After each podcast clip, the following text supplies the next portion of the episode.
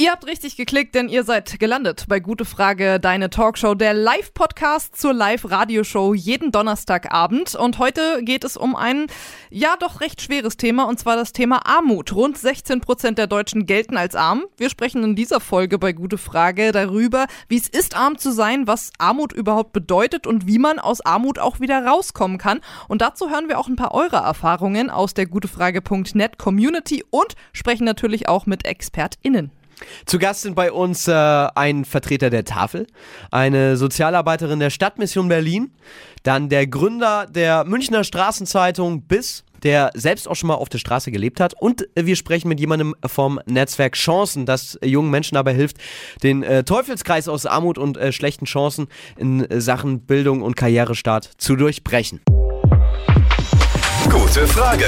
Deine Talkshow mit Saskia und Thorsten. Ich finde, ähm, Armut muss man erstmal unterscheiden in, in äh, äh, objektiv, was ist Armut und, mhm. und subjektiv, wann fühlt man sich vielleicht arm, wenn ich, äh, weiß Klar. nicht, in Zürich, in London lebe, dann fühle ich mich vielleicht auch schon mit einem guten Gehalt relativ schnell arm.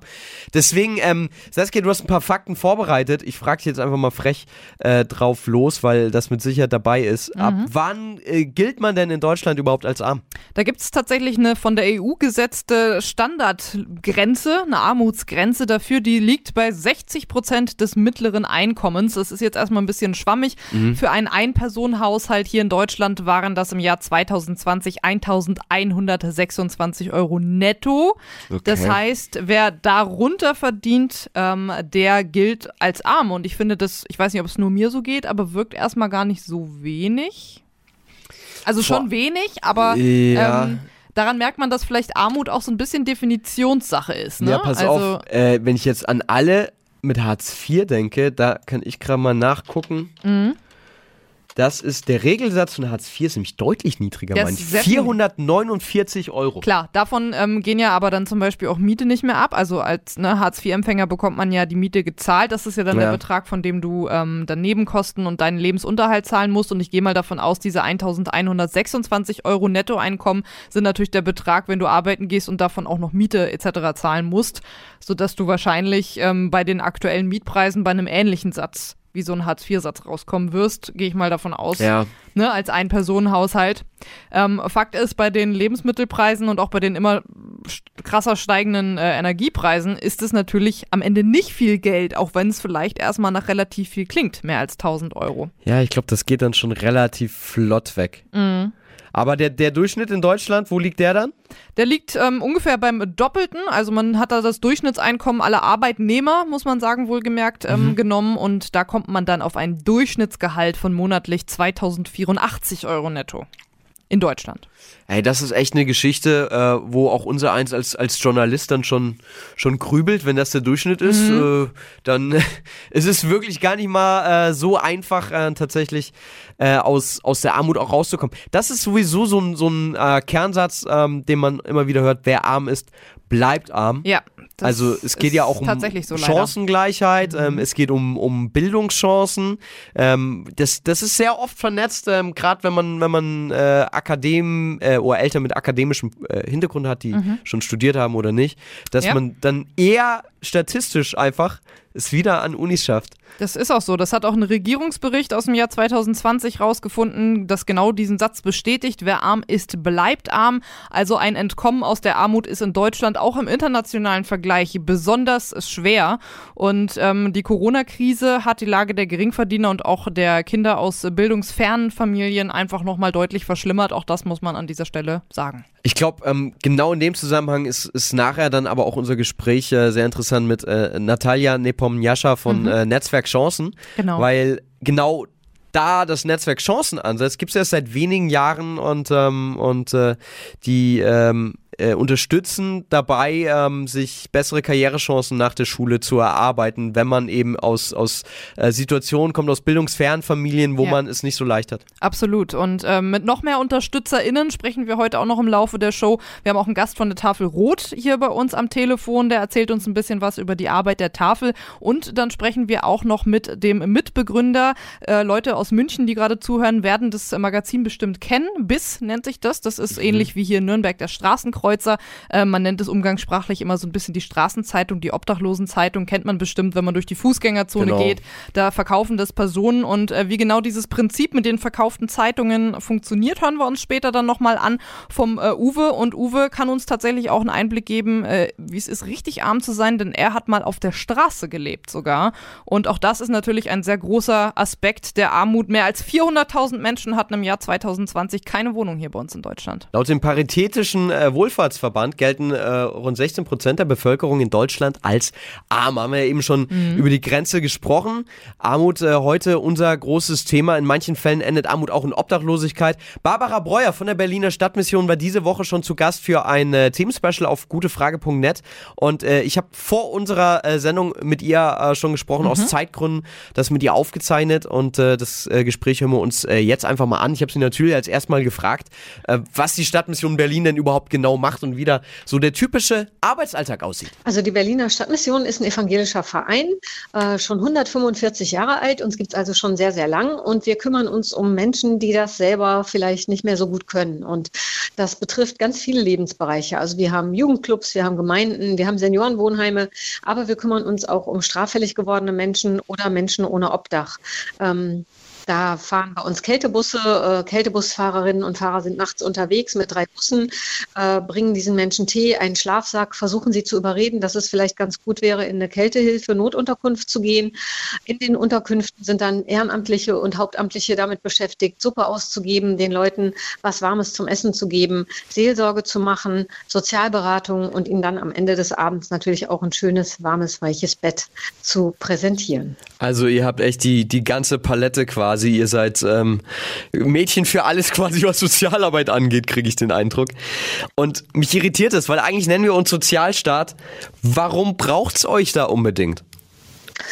Ja, ich denke schon, dass Deutschland ein gutes Land ist, in dem viele Sozialleistungen ausgebaut sind und Menschen, die ihre Ansprüche geltend machen können, auch äh, mehr oder minder gut abgesichert sind. Es können aber nicht alle Leute. Also wenn jetzt jemand schwer suchtmittelerkrankt ist oder obdachlos auf der Straße lebt, man sieht es jetzt gerade aktuell bei Corona und derjenige soll sich einen Termin machen beim Bezirksamt oder beim Meldeamt, weil er seinen Ausweis verloren hat oder der geklaut wurde. Schon allein ist das ist eine riesige Hürde. Also da muss derjenige ein Telefon haben oder einen Computer, um sich hier beispielsweise in Berlin einen Termin zu holen. Und wer das nicht hat, fällt schon mal raus. Und wenn man dann überlegt, ähm, wenn man eine Unterbringung möchte, das ist Papierkram, da müssen Ansprüche geltend gemacht werden. Leute, die psychisch krank sind, die sich selber ähm, schämen, die Angst haben vor Behörden, die vielleicht nicht lesen und schreiben können, die können das nicht allein und die brauchen auf jeden Fall Unterstützung bei sowas. Wie ist denn eure Erfahrung? Wie viele kommen denn locker zu euch, sage ich mal, und sagen, hallo, ich bräuchte Hilfe, könnt ihr, könnt ihr mir unter die Arme greifen? Ähm, und wie viele haben eher ein Problem damit, weil es natürlich auch immer diese soziale Ächtung gibt, wenn, äh, wenn man Hilfe in Anspruch nimmt? Also ich würde sagen, da sind die Menschen so verschieden wie du und ich wahrscheinlich. Also es gibt ähm, erstmal die Leute kommen in die Notunterkünfte, weil sie natürlich nicht erfrieren wollen, weil sie einen sicheren Schlafplatz wollen, weil sie Hunger haben. Und dann ist es die Aufgabe der Sozialarbeitenden, das Vertrauen dieser Menschen zu gewinnen, zu sagen, ich bin da, wenn ihr wollt und könnt, dann kommt zu mir, ich kann euch helfen. Und wenn die dann öfter da waren und vielleicht mitkriegen, ihre Bekannten ähm, von der Straße haben mit Sozialarbeitern, Psychologen geredet und die konnten weiterhelfen und äh, die sind auch ganz nett und es passiert was, dann ähm, ist das ein ganz guter Anstoß, um äh, vielleicht auch selber sich zu melden und zu sagen, hallo, könnt ihr mir da mal helfen? Die Leute gehen natürlich auch unsere Kolleginnen und Kollegen auf die obdachlosen Menschen zu und fragen, Mensch, wie geht's denn heute Abend? Was ist denn überhaupt passiert? Wie ja. bist du auf der Straße gelandet? Also es ist sehr, sehr viel Vertrauensarbeit und damit kann man viel erreichen. Kannst du einen Einblick in den Prozess geben, welche Schritte alle erfolgen, dass ihr jemanden wirklich in, ähm, sagen wir, äh, gehobenere, ruhigere Lebensverhältnisse verhelfen könnt? Ähm, wie, wie lang dauert sowas? Bei wie vielen Leuten klappt das, dass ihr im Zweifel auch ähm, Obdachlose von, von der Straße holt wirklich und äh, eine Wohnung besorgen könnt? Also da ist jetzt pandemiebedingt einiges passiert. Ich kann mal von einem Projekt erzählen, das wir ähm, im ersten Pandemiewinter hatten. Das hieß äh, Unterkunft zur Anspruchsklärung, so haben mhm. wir das genannt. Und das betraf dann alle Menschen. Es gab ja immer diesen Slogan, Leute sollen zu Hause bleiben, weg von der Straße, alle bleibt zu Hause. Und dann war ja. die Frage, wo sollen denn Obdachlose bleiben? Die haben ja kein Zuhause. Und dann haben wir quasi eine Unterkunft etabliert, wo 80 Menschen untergebracht werden konnten, die gesagt haben, okay, wir wollen weg von der Straße perspektivisch. Und ähm, die konnten erstmal bedingungslos aufgenommen werden. Die sind da zur Ruhe gekommen. Menschen, die alkoholabhängig waren, haben einfach nach ein paar Wochen nicht mehr getrunken. Die hatten halt ein warmes, sicheres Bett, ein Zimmer, ähm, hygienische ne, Badezimmer, hygienische Versorgung und dazu eben dann noch die Sozialberatung. Und bei vielen ist dann wirklich nach ein paar Wochen die Frage aufgeploppt, wie kann ich meinem Leben nochmal eine Wendung geben? Und dieses Projekt konnten wir jetzt dank äh, des Berliner Senats und europäischer Unionsmittel äh, verstetigen. Das heißt, wir haben eine Unterkunft für Schutz und Neustart für obdachlose Menschen. Da können 80 Leute untergebracht sein. Und da haben wir es tatsächlich schon geschafft, einigen den Weg in ein neues Leben mit eigener Wohnung zu ebnen. Wichtige Voraussetzung ist dabei, dass die Leute wollen. Die müssen wollen und die müssen mitarbeiten. Wenn die sagen, kein Bock auf nichts und ich will eigentlich auf der Straße bleiben, da braucht man dann auch niemanden runterzuzotteln, wenn derjenige nicht möchte. Aber die, die das wollen, kriegen durch so ein Projekt eine große Chance, durch eigene Mitarbeit und durch strukturierte Hilfe diesen Schritt in die richtige Richtung zu gehen. Aber das dauert dann natürlich trotzdem äh, sehr lange. Das dauert, höre ich ja, raus, Monate. Ja, das ist keine Frage von Tagen oder Wochen, das sind eher Monate und Jahre bei manchen. Ja. Aber ähm, wenn wir sehen, da ist jemand bemüht und bleibt dran und nimmt Sozialberatung wahr und erfüllt ein Ziel nach dem anderen, da werden immer so kleine Ziele gesteckt, zum Beispiel einen Ausweis zurückbekommen, Kontakt zur Familie wieder äh, etablieren oder tagesstrukturierende Maßnahmen, die arbeiten in der Kleiderkammer mit oder helfen in anderen Projekten aus und gewöhnen sich so wieder ans Gebrauchtwerden, ans Nützlichsein. Und all diese kleinen Schritte können dann nachher zu einem großen Ziel führen. Du hast ähm, eben äh, angesprochen, dass ihr natürlich bei Projekten auch immer auf die Unterstützung von der Politik äh, angewiesen seid, vom Berliner Senat in eurem Fall. Ähm, kannst du ähm, einen Einblick geben, wie, wie finanziert ihr euch als Berliner Stadtmission? Also es gibt Projekte wie die Kältenotübernachtungen, die sind beispielsweise staatlich finanziert. Da ähm, finanzieren die Berliner Bezirke und auch der Berliner Senat einen Teil. Ähm, das sind aber meistens so ganz grundlegende ähm, Basics. Also da gibt es dann eine Isomatte auf dem Boden und einen heißen Tee in die Hand. Ja. Aber die Sozialberatung, psychologische Beratung, medizinische Versorgung, das sind alles so Sachen on top, wo wir dann als Stadtmission sagen, zum Glück haben wir viele Spenderinnen und Spender, die uns unterstützen. Und mit diesem Geld können wir solche Sachen dann eben finanzieren. Wie, wie siehst du denn, ähm, ich weiß jetzt nicht, inwiefern du einen Einblick hast in, in andere Städte oder, oder Regionen Deutschlands, aber wie siehst du da die, ähm, das Land aufgestellt? Ähm, könnte da mehr von der Politik kommen oder sagst du, eigentlich können wir so mit den Geldern, die wir kriegen, gut helfen und, und der äh, Titel Sozialstaat ist so eigentlich auch gerechtfertigt? Also ich glaube, die Menschen, gerade die, die auf der Straße sind, die obdachlos sind, die fallen oft durchs Raster. Ja. Die sind halt nicht so offensichtlich wie andere. Ne? Also arme Kinder, Alleinerziehende, das hat man alles noch so ein bisschen auf dem Schirm. Bei vielen Obdachlosen sagen die Leute, naja, sind ja selber schuld, die haben halt keine Lobby. Ne? Also viele erkennen nicht an, dass manche von diesen Menschen einfach aus dem normalen Leben rausgerutscht sind durch Schicksalsschläge, durch Suchtmittelerkrankungen ähm, oder durch andere Umstände wie Verlust von Arbeit, Wohnung, partnerschaftliche Trennung. Das kann jedem von uns auch passieren. Das sieht keiner so richtig. Ähm, vielleicht dem einen weniger, dem anderen mehr, aber eigentlich ist so ein Totalzusammenbruch auch nur eine Gratwanderung. Also wenn auf einmal die Frau und das Kind landet. Ich würde sagen, es ist immer noch Luft nach oben. Also die deutsche Politik hat es im Blick. Ähm, unser Bundespräsident äh, ist ein großer Freund der Obdachlosenhilfe, ähm, bringt dieses Thema auch immer wieder mit auf die Agenda. Ähm, was einfach ganz enorm fehlt in ganz Deutschland sind Wohnungen. Also es müssten einfach viel, viel mehr Wohnungen gebaut werden, denn um diesen Menschen einen Schritt ins richtige, normale Leben wieder zu ermöglichen, dazu gehört halt einfach eine Wohnung und die ist nicht für jeden da und nicht für jeden finanzierbar. Ja, das glaube ich äh, gerne. Äh, witzigerweise, ich suche selbst gerade eine Wohnung und das natürlich auf einem ganz anderen Level. Dem, das bin ich mir vollkommen bewusst. Und ähm, dann ist es mit Sicherheit dann auf äh, dem Level der Sozialwohnung natürlich deutlich schwieriger noch. Ganz genau. Wenn man da sieht einfach, dass Leute mit Einkommen, mit einer guten Ausbildung schon eine Schwierigkeit haben, wie ist es dann mit denen, die all dies nicht haben? Die stehen ja. dann ganz am Ende der Schlange und fallen durchs Raster. Da wird dann gesagt, nee, nee, die Wohnung ist schon weg. Ja, und ich glaube dann, wenn man sich das bewusst macht, jeder, der mal auf einer Wohnungssuche so war in, in halbwegs gut situierten Verhältnissen, der kann sich dann vielleicht eher vorstellen, wie, wie leicht man dann, wie du selbst gesagt hast, wie jeder von uns dann doch abrutschen kann in eine temporäre Obdachlosigkeit. Und dann ist, kann ich mir vorstellen, oftmals einfach eine, eine Spirale aus, aus Frust und Enttäuschung auch. Ganz genau. Ähm, du, du, hast viele Beispiele angesprochen von äh, Hilfsangeboten jetzt gerade im Winter, Übernachtungsmöglichkeiten in der Kälte. Wie verhalte ich mich denn, wenn ich sehe, dass jemand offensichtlich draußen im Winter übernachtet, um Hilfe anzubieten?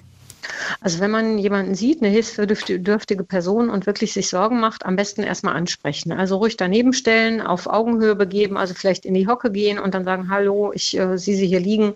Ist Ihnen kalt? Kann ich Ihnen irgendwie helfen? Brauchen Sie noch eine Decke? Soll ich Hilfe rufen? Ähm, einen warmen Tee bringen? Also einfach ins Gespräch gehen. Oft sind die Sorgen unberechtigt. Da sagen die Menschen dann, nee, nee, danke, ich brauche keine Hilfe, mir geht's ja. gut oder lass mich mal bitte in Ruhe schlafen, alles in Ordnung. Aber wenn man sieht, es kommt gar keine Reaktion, derjenige ist wirklich dabei zu erfrieren oder dem geht's schlecht, der reagiert gar nicht mehr, dann kann man auch einfach den Notruf wählen. Wenn es sowas gibt, kann man auch die Kältebusse anrufen, aber bitte auch immer nur dann, wenn die Menschen das wollen. Wir haben hier in Berlin sehr oft das Phänomen, dass besorgte Mitmenschen anrufen und sagen, ja, da Straße sowieso, fünfte Parkbank von links, da liegt jemand und ja. kommt auch mal mit dem Kältebus vorbei. Der kommt dann eine Stunde durch Berlin gefahren zu dieser Parkbank und derjenige setzt sich hin und sagt, also ich wollte nicht, dass der Kältebus gerufen wird, mir geht's gut, vielen Dank, oh fahrt mal zum nächsten, der die Hilfe braucht. Und in der Zeit wartet halt wieder am anderen Ende der Stadt jemand, der wirklich bedürftig ist. Also ja auf jeden Fall immer ansprechen. Meine Erfahrungen sind da ganz positiv. Die Leute ähm, sagen sehr deutlich, ob sie was brauchen oder ob nicht. Und wenn jemand nicht möchte, dann kann man eben auch nicht helfen. Wie kann man denn ähm, generell bei, bei der Stadtmission helfen? Woran mangelt es euch? Worüber freut ihr euch am meisten? Gerne jetzt bei euch auch konkret als Beispiel Berliner Stadtmission.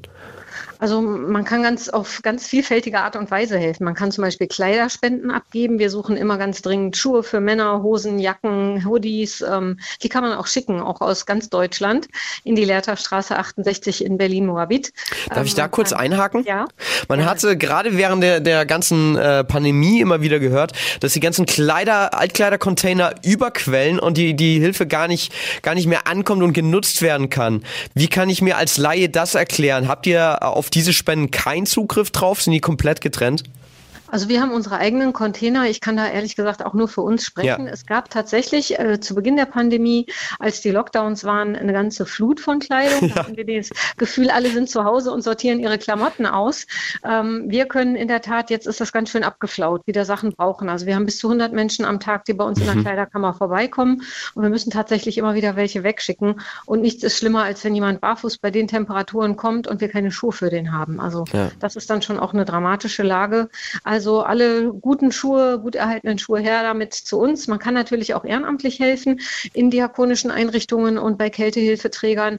Man kann aber auch einfach Geld spenden und sagen, wir finden die Projekte gut und äh, geben den Organisationen unser Geld, damit die gute Arbeit machen können. Da freuen wir uns natürlich auch riesig. Extrem wertvoll, ähm, wenn da viele Leute mitmachen und, und helfen. Äh, vielen Dank, äh, Barbara Breuer von der Berliner Stadtmission, für eure Arbeit, dass du dir jetzt auch die Zeit genommen hast, um uns da einen kleinen Einblick in eure Arbeit zu geben. Sehr wichtig. Aber klar, vielen Dank und ja, bis zum nächsten Mal. Bis zum nächsten Mal. Tschüss. Ja, sehr interessant. Danke, Thorsten, für das Interview ja, konnte man ja. wirklich äh, viel lernen. Auch mal so ein bisschen ein Blickwechsel, finde ich, hat da stattgefunden. Und äh, den bekommen wir nachher auch noch mal ein bisschen mit einem anderen Dreh, denn wir sprechen mit Uwe Hinsche. Der hat selber mal einige Zeit lang auf der Straße gelebt und sein Beispiel, seine Lebensgeschichte, die zeigt echt Thema Obdachlosigkeit. Das kann wirklich jeden treffen. Also ja. einfach nur vorbeigehen, angewidert an den Leuten auf der Straße, auf gar keinen Fall machen. Die Leute, die haben Besseres verdient. Ja, finde ich, muss man sich auch, auch selbst reflektieren, Natürlich, weil ja. ähm, gerade was, was Barbara eben alles an, an, an Aufgaben, ja.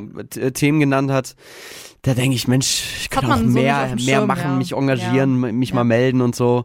Ähm, da, da sind wir alle keine Heiligen, ne? Und da, da wird nicht mit dem Finger auf andere gezeigt, da kann sich jeder selbst überlegen, wie viel, wie viel will er machen, kann er machen. Saskia, ist, ich, ist, ich habe vorhin schon gesagt, teilweise ist es ja auch subjektiv, also es gibt diese Voll? Grenze rund 1170 Euro oder was, dann, wenn du weniger netto im Monat hast, giltst du in Deutschland als arm. Richtig. So, aber ähm, ich kenne zum Beispiel kann ja da auch ein bisschen aus dem Nähkästchen plaudern, äh, aus, aus äh, meiner Erfahrung, dass Armut auch ein, ein subjektives Gefühl ist, mhm. weil ähm, ähm, mein Vater zum Beispiel äh, war Beamter mhm. und ähm, ähm, da hast du jetzt einen sicheren Job und, und verdienst jetzt erstmal nicht schlecht.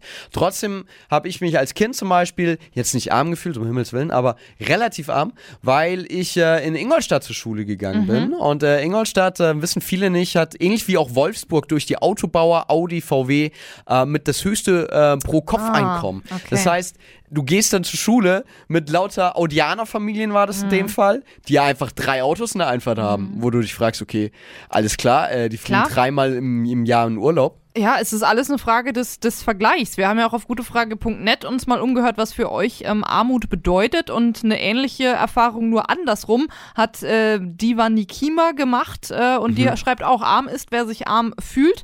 Ich habe in Indien Menschen erlebt, die in einer Hütte ohne jede Einrichtung gelebt haben, aber sie haben ihr Essen selbst mit uns Fremden, die sie auf der Straße kennengelernt haben, geteilt. Sie waren fröhlich und gastfreundlich und ich habe sie nicht als arm erlebt. Im Gegenteil, für mich ist jemand arm, der denkt, er hätte nichts, obwohl er eigentlich alles hat. Und das ist ähm, klar, daran merkt man wieder, Armut ist ein Stück weit natürlich auch äh, subjektiv, aber eben auch nur ein Stück weit, weil ich sag mal, ähm, so wie es äh, Munin der Rabe sagt, ähm, was der Mensch eben braucht, um gesund zu sein, ist eine Mahlzeit am Tag, medizinische Versorgung und ein warmer, trockener Platz zum Schlafen, machen wir uns nichts vor. Ja. Das äh, kostet halt nun mal leider alles Geld. Ja, ja, das ganz klar. Du kannst ganz viele dieser äh, Faktoren benennen. Hat auch äh, gute Frage.net-User Janie ähm, gemacht, der hier einiges äh, aufzählt. Zu wenig Geld für Nahrung, für eine ausgewogene, mhm. gesunde Ernährung. Importprodukte wie beispielsweise Avocados zähle ich da nicht dazu.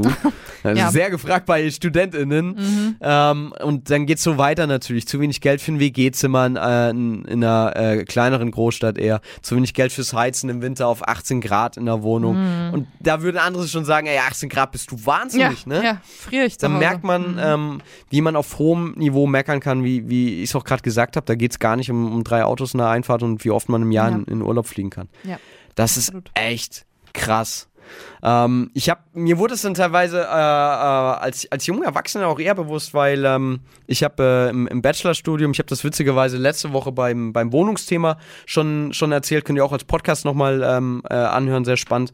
Da habe ich ähm, selbst dann äh, während dem Studium mir die Wohnung finanziert und, und hat sehr wenig im Monat, sodass du dann auch guckst einfach, ähm, Discount-Blätter blätterst, wo ist was im Angebot und genauso, wo gibt es mm. irgendwie bei welcher Fastfood-Kette irgendwie das Sonderangebot an dem Tag. Ja, voll. Und ich kenne das. Ich habe ja nun auch studiert. Ähm, auch das habe ich letzte Woche in der Sendung erzählt. Ich hatte zwar eine Wohnung bei meinen Eltern im Haus, das heißt, habe mietfrei gelebt. Aber mir war es zum Beispiel wichtig, mich selber zu versorgen und für mich selbst irgendwie mhm. aufzukommen. Ich wollte das einfach so für mein äh, Wohlbefinden und hatte letztendlich auch dann vielleicht 200 Euro im Monat zum Leben, was ja jetzt natürlich auch nicht super viel ist. Ähm, ich finde aber, es gibt einen Unterschied zwischen arm und arm arm, weil ja. ich ja immer wusste, wenn mein Geld am Monatsende nicht reicht, ich werde niemals hungern müssen, weil meine Eltern könnten mich unterstützen. Und es gab auch die Situation, in der sie mich mal unterstützen mussten. Und alleine zu wissen, man hat quasi einen doppelten Boden, ähm, da fühlen sich 200 Euro, die ich zum Ausgeben habe, einfach anders an als jemand, der weiß, okay, wenn ich mit diesen 200 Euro jetzt nicht auskomme, einen Monat lang, dann habe ich nichts zu essen. Und ich finde, das ist nochmal was ganz anderes, in, inwiefern man sich ja. ähm, ne, arm fühlt oder auch nicht mit vielleicht einem ähnlichen Betrag auf dem Konto. Das, da gebe ich dir absolut recht. Das ist dann einfach ähm, äh, der Punkt, komme ich an die Grenze, komme ich ans Limit. Ja. Ähm, es haben auch einige auf gutefrage.net geschrieben zur Frage, habt ihr schon mal in Armut gelebt? Und ähm, das haben tatsächlich auch einige schon in jungen Jahren erlebt. Mhm. Apoka hat zum Beispiel geschrieben, äh, eigentlich von der Geburt an bis zum 19. Lebensjahr habe ich ärmlich gelebt, äh, in sozialen Brennpunkten. Es gab Zeiten, da war das nicht schön, aber es hat sich geändert mit mhm. dem Studium von Apoka. Mhm. BAföG, Nebenjob und Kindergeld waren mehr als genug, um über die Runden zu kommen. Aber auch da hat es schon einiges gebraucht, was man, andere, andere kriegst und Eltern finanziert, brauchen gar keinen Nebenjob. Ja. Apoka schreibt, ich war zum Glück mein gesamtes Leben sehr sparsam, daher fühlte ich mich in meiner Uni-Zeit nicht wirklich limitiert. Ja klar, wenn man es nicht anders kennt, ne? aus jungen Jahren definitiv, kann, kann ich auch gut nachvollziehen. Aber das äh, Beispiel zeigt ja auch, wie wichtig es ist, ähm, aus dieser, ich sag mal, ein bisschen Teufelskreisspirale äh, wieder rauszukommen, was, was Armut und äh, Chancen und Bildungschancen angeht. Und dazu haben wir jetzt ja auch eine Gesprächspartnerin. Ähm, zum Thema, wer arm ist, bleibt arm. Das äh, sagt ja auch ein Regierungsbericht. Und ähm, um aus dieser Armut zu entkommen, gibt es zum Beispiel das Netzwerk Chancen. Das hat diesem Zustand den Kampf angesagt. Und wie sie das machen, wie man da rauskommen kann, das verrät uns jetzt Natalia Nepomniascha. Hi Natalia. Hi, schön hier zu sein. Hi Natalia, vielen Dank, dass du die Zeit nimmst. Magst du äh, vorab erstmal erklären, was ihr genau macht beim Netzwerk Chancen? Gerne. Netzwerk Chancen ist ein ideelles Förderprogramm für soziale AufsteigerInnen. Unsere Mitglieder sind äh, zwischen 18 und 39, im Schnitt 28, also alles junge Erwachsene, die entweder aus finanzschwachen oder aus nicht akademischen Familien kommen und gerne den sozialen Aufstieg ähm, anstreben würden. Und wir unterstützen sie komplett kostenfrei mit Workshops, mit Coaching, mit Mentoring, mit Jobangeboten unserer Unternehmenspartner. Und dafür arbeiten wir mit Unternehmen zusammen, äh, die äh, tatsächlich äh, die soziale Diversität wertschätzen und die tatsächlich anstreben, äh, ihr Unternehmen auch ähm, ja, möglichst sozial divers zu gestalten. Das heißt, euer Netzwerk, um das nochmal zusammenzufassen, ist eine Art Förderprogramm für junge Menschen, die aus einkommens- oder bildungsschwachen Familien kommen oder einen anderweitig diversen Background haben, richtig? Bei uns können sich alle jungen Menschen melden, die aus einer finanzschwachen oder nicht akademischen Familie mhm. kommen. Mhm. Das heißt, das sind junge Menschen, deren Eltern nicht studiert haben oder auch junge Menschen, deren Eltern studiert haben, die aber trotzdem ähm, ja, mit sehr wenig Geld aufgewachsen sind. Und ähm, die Förderung sieht konkret so aus, äh, wenn Sie bei uns Mitglied geworden sind, dass sie sehr niedrigschwellig, ist komplett kostenfrei. Und diese Angebote sind Workshops zu Themen wie Rhetorik, Networking, Karriereplanung, Mindset. Da sind äh, Einzel Coaching zum Thema wie eigene Stärken erkennen zum Beispiel. Das ist Mentoring, wo sie wirklich eins zu eins jemand an die Seite gestellt bekommen, der sie ein Jahr lang begleitet. Und da sind auch ganz konkrete Jobangebote von unseren UnternehmenspartnerInnen. Äh, du sprichst jetzt von Angeboten, das heißt, die Mitgliedschaft ist kostenfrei. Die Angebote muss man sich dann wahrscheinlich schon überlegen, was wenn man mitmachen will, weil das kostet dann, nehme ich an. Höre ich das richtig? Nein, nein, nee. nein, nein, es kostet alles gar nichts. Alles okay. kostenfrei. Alles, ich kann mich einfach melden. ist komplett kostenfrei. Ah, Wenn du aus einer nicht akademischen oder finanzschwachen Familie ja. kommst, kannst du dich einfach anmelden, wenn Wie? du okay. zwischen 18 und 39 bist. Wie finanziert ihr euch denn? Ähm, es gibt unterschiedliche Finanzierungsquellen. Das ist ähm, einmal tatsächlich die größte auch, das sind unsere Unternehmenspartner. Das sind Unternehmen, die uns finanziell unterstützen und ähm, dafür eben davon profitieren, dass sie ähm, über uns ähm, rekrutieren können, dass sie ähm, über uns ähm, ja, in Kontakt auch kommen mit jungen Menschen aus unteren sozialen Schichten, dass sie sich von ihnen auch inspirieren lassen können, von ihren tollen Geschichten. Es gibt aber auch Stiftungen, die uns unterstützen, zum Beispiel die Nähring Stiftung.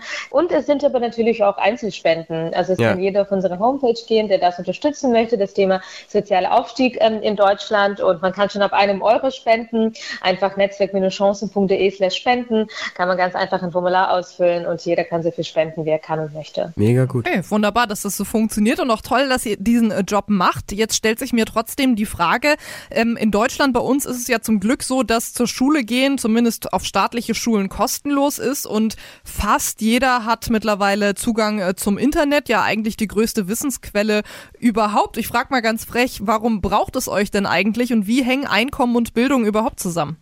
Also ich glaube, das, wovon du sprichst, das ist das Thema, dass bei uns alle die gleichen Rechte haben. Und äh, das ist natürlich ähm, absolut richtig. Und zum Glück ist hier die Schulbildung und ähm, auch die ähm, ja, Hochschulbildung ähm, weitestgehend auch kostenfrei. Nichtsdestotrotz ist natürlich so, ähm, dass äh, Kinder und auch Jugendliche, äh, die in finanzschwachen oder nicht akademischen Familien aufwachsen, ähm, zum Teil benachteiligt sind. Das fängt äh, schon damit an, dass zum Teil Eltern ja nicht wissen, wie sie ihre Kinder bestmöglich fördern können. Mhm. Ähm, und ähm, da ist es natürlich wunderbar, wenn es wirklich sehr gute Kindergartenplätze gibt, ähm, wo Kinder wirklich individuell gefördert werden können und somit auch Startnachteile, die sie vielleicht mitbringen, ob das jetzt sprachlich ist, ob das jetzt ähm, irgendwie anderweitig ist, wenn diese Startnachteile ausgeglichen werden können. Das heißt, da setzen wir uns auf jeden Fall dafür ein, dass wir eine sehr gute ähm, frühkindliche Infrastruktur haben. Derzeit ist es ja eher so, dass wir versuchen, Eltern davon abzuhalten, dass ihre Kinder in Kitas gehen, weil wir einfach nicht genug Plätze haben. Mhm. Und gerade äh, die Kinder, ähm, die aus nicht akademischen oder finanzschwachen Familien kommen, sie brauchen das noch am ehesten. Und dann natürlich auch, wenn es um die Schulen geht, auch da ist es so, wir haben sehr große Klassen, wir haben sehr wenig individuelle Förderung, wir haben sehr wenig multiprofessionelle Teams, also auch da setzen wir uns dafür ein, dass an Grundschulen und auch an weiterführenden Schulen ähm, sehr viel individuell gefördert wird, dass jedem Kind geholfen wird, ähm, die eigenen Stärken, die eigenen Talente zu erkennen und diese auch zu entfalten. Und ähm, das ist natürlich ähm, manchen, manche Eltern haben die Möglichkeiten, die eigenen Kinder so zu unterstützen, dass dies geschieht, andere Eltern wiederum nicht. Und ähm, unserer Meinung nach muss hier auf jeden Fall der Staat ähm, einspringen. Und was auch ein wahnsinnig wichtiger Punkt ist und ähm, auch, ähm, ja, da steht Deutschland auch etwas sehr Besonderes da. Das ist unser mehrgliedriges ähm, Schulsystem. Es ist ja so, dass bei uns nach der Grundschule auf verschiedene Schulformen aufgeteilt wird. Ja. Das ist in den meisten anderen Ländern nicht der Fall. Und es gibt diverse Studien, die zeigen, dass diese Aufteilung sehr oft nach ähm, sozialer Herkunft geschieht mhm. und keinesfalls nach Kompetenzen und Leistungen der Kinder. Und das führt dann dazu, dass natürlich die Wahrscheinlichkeit wesentlich höher ist, ähm, wenn du Akademikerkind bist, dass du auf ein Gymnasium kommst, Abitur machst, später studierst. Äh, wenn du aber ein ArbeiterInnen ähm, Kind bist, ähm, ist es wesentlich unwahrscheinlicher. Und in meinem eigenen Fall war das auch so. Ähm, ich habe, ähm, ja, ich komme aus einer Hartz-IV-Familie, ich habe Migrationshintergrund äh, und ich hatte dann am Ende eine Realschulempfehlung. Ich konnte nie Abitur machen, ich konnte in Deutschland nicht studieren. Also das war dann so ein Rattenschwanz, äh, der sich irgendwie so hingezogen hat. Insofern, um wieder zu deiner Frage zurückzukommen, klar, irgendwo, wenn man mega hart kämpft, ähm, gibt es diese Möglichkeiten schon, aber die Chancen sind doch sehr ungleich verteilt. Ja, und die Chancen Chancen, die gleicht ihr eben ein bisschen an und das ist super, dass ihr das macht. Ähm, jetzt ähm, hast du äh, sehr viele Beispiele genannt, wie ihr fördert. Habt ihr denn auch ähm, Beispiele für Erfolgsstories, dass, dass ihr sagen könnt, Mensch, so und so hoch ist die Quote bei uns, die dann wirklich einen, einen anständigen Job dann nach Förderung bei uns erhält? Oder weiß ich nicht, dass ihr schon Vorstandsmitglieder irgendwie hervorgebracht habt? Gibt es da irgendwelche Erfahrungen, vielleicht auch ein Beispiel, was dich persönlich sehr bewegt hat in den letzten Jahren? Mhm. Also ich glaube, generell ist wichtig zu sagen, weil du gesagt hast, anständigen Jobs. Also ich glaube, die meisten bei uns äh, haben anständige mhm. äh, Jobs. Äh, es ist so, ich habe das Gefühl, oft, wenn ich erzähle, ja, wir sind ein Förderprogramm für soziale AufsteigerInnen, hat man oft dann gleich so ein falsches Bild im Kopf. Äh, bei uns, wie gesagt, sind die ähm, jungen Menschen, die Mitglieder im Schnitt 28, äh, über 90 Prozent sind es AkademikerInnen. Ähm, wir okay. haben McKinsey und BCG-BeraterInnen bei uns im Netzwerk. Wir haben äh, AbteilungsleiterInnen von Ministerien bei uns im Netzwerk, aber genauso junge Menschen, die versuchen, ihr Abi nachzuholen. Also es ist sehr divers, aber es ist, ähm, es sind jetzt keine, wenn ich das jetzt ausdrücken darf, armen Schlucker, ähm, die irgendwie äh, massivste Probleme haben. Ich finde das immer ganz schwierig, wenn man sofort, wenn man hört, jemand kommt aus einfachen Verhältnissen, äh, gleich so ein ganz, ganz, ganz ähm, ähm, ja, trauriges Bild irgendwie vor Augen ja, klar, da gibt es ja Graustufen, ne? das stimmt, ja. ja. Wir haben schon einige Leute in Jobs gebracht. Ähm, sehr berührend finde ich die Geschichte von einem Mitglied von uns. Ähm, er hat auf einem Event von uns seinen jetzigen Arbeitgeber kennengelernt und ähm, arbeitet dort jetzt eben tatsächlich. Und die Recruiterin ähm, hatte ihm äh, gesagt äh, im ersten Gespräch, hätte er sich kalt beworben, also einfach nur sein CV eingereicht, hätte sie ihn gar nicht eingeladen, weil eben so die Keywords äh, irgendwie gefehlt haben ähm, im, im CV. Und dadurch, dass sie über unsere Events oder das Event Event ihn kennengelernt hat, hat sie ihn eingeladen und er arbeitet schon seit über einem Jahr bei dem Unternehmen. Und das sind für uns absolute Erfolgsgeschichten, denn Geil. natürlich ist es so, dass über die persönlichen Kontakte und deshalb ist uns auch so wahnsinnig wichtig, unsere Mitglieder auch in persönlichen, ähm, in persönlichen Gespräche zu bringen mit ArbeitgeberInnen, ähm, dass dort natürlich ähm, ja ganz andere Möglichkeiten entstehen, als wenn ich einfach nur kalt mein CV irgendwo einschicke. Aber es geht uns auch nicht nur um Jobvermittlung. Wir haben auch Menschen, die vielleicht ähm, entweder glücklich in ihrem Job sind, die andere Herausforderungen haben, die sagen, ich fühle mich irgendwie unwohl vielleicht mit meinen äh, Kolleginnen, weil sie vielleicht alle eher aus höheren sozialen Schichten kommen. Ähm, ja. Es gibt ja auch das berühmte Imposter-Syndrom, ähm, dass ähm, man das Gefühl hat, man ist vielleicht gar nicht gut genug für seinen Job. Es ist so, dass generell soziale AufsteigerInnen ähm, ja oft äh, sehr starke Selbstzweifel haben, weil sie eben von so weit unten kommen. Und das sind auch alle Sachen, in denen wir mit unseren Mitgliedern arbeiten, mhm. eben über die Workshops, über die Einzelcoachings, damit sie einfach mehr Selbstbewusstsein haben, damit sie wissen, was wirklich ihre Stärken sind, damit sie selbstbewusst den Weg gehen können. Ganz wichtiger wahnsinnig Punkt cool. auch, ja, sehr, sehr cool. Ich, ich, muss, ich muss gestehen, ähm, ich, ich fand es am Anfang wahnsinnig schwierig, euer Angebot zu greifen, ja. weil das äh, gar nicht äh, in der Öffentlichkeit, finde ich, genug stattfindet. Deswegen mhm. ähm, fand ich es umso spannender, jetzt zu hören, was ihr alles macht. Ähm, die Website nochmal war netzwerk-chancen.de, richtig? Ganz genau. Genau, können sich alle nochmal. Noch alle, genau, verlinken wir im Podcast. Ja können sich alle anschauen ähm, und kann, äh, kann äh, dann auch teilnehmen an den kostenlosen Angeboten. Vielen Dank an Natalia Nepomniascha von Netzwerk Chancen für die sehr, sehr interessante Interview, wirklich. Dankeschön, schönen Tag. Ciao, ciao. Ja, wirklich äh, sehr interessant, vor allem, weil mir irgendwie das erste Mal, während wir gerade gesprochen haben mit ihr, irgendwie bewusst geworden ist, dass ähm, ich auch aus einem Nicht-Akademiker-Haushalt komme. Also ich war tatsächlich auch die erste bei uns in der Familie, die studiert hat und habe mir dann auch gedacht, naja, wer weiß, wie das gewesen wäre, wenn ich nicht nur aus einer Familie gekommen wäre, wo einfach niemand studiert hat, sondern vielleicht auch noch aus einer Familie gekommen wäre, wo wenig Geld da gewesen wäre. Ne? Also im Sinne von, oder ja umgekehrt, ne? Wenn, wenn deine Eltern auch schon einen akademischen Background hätten, ja. du wärst vielleicht gerade äh, Außenministerin. Vielleicht, ja. Oder Astroforscherin oder so. Kann, ja. kann alles sein. Astronautin. Ja, Astronautin. Oben auf der ISS. Ja. Das hätte alles sein können, so ist es nicht. Aber ähm, ja. Aber äh, da, war, das, war das Thema bei dir in der Kindheit, Jugend, wenn es dann so, ah, jetzt unsere Saskia schafft es aufs Gummi mhm. oder auf, äh, an die Uni? Wenig. Also ähm, klar waren meine Eltern mal stolz auf mich und das haben sie mir auch gesagt, aber ich hatte weder den Druck von zu Hause, so du musst jetzt hier studieren und du musst jetzt aber, ich äh, war zum Beispiel auch, ich hatte Nachhilfe in Fächern, in denen ich nicht gut war, beziehungsweise es war nur einfach, es war Mathe. Mhm. und ähm, äh, klar, ich denke mir halt, ich meine, ich hatte trotzdem keine guten Noten in Mathe, aber einfach die sicher, also dass der Fokus drauf gelegt wurde, dass Bildung wichtig ist, ja. ne? dass mir das immer eingetrichtert worden ist. Es ist wichtig, dass du gut in der Schule bist, es ist wichtig, dass du eine gute Arbeit hast, wie auch immer die aussehen mag später ja. und welche Ausbildung damit einhergeht. Ähm, ja, und natürlich, dass äh, meine Eltern sich das auch haben leisten können, mich zu fördern. Ähm, und das ist mir eigentlich ähm, zum ersten Mal so, so bewusst geworden, dass das natürlich echt mit dem Geld, dem man, das man so zur Verfügung hat, absolut zusammenhängt.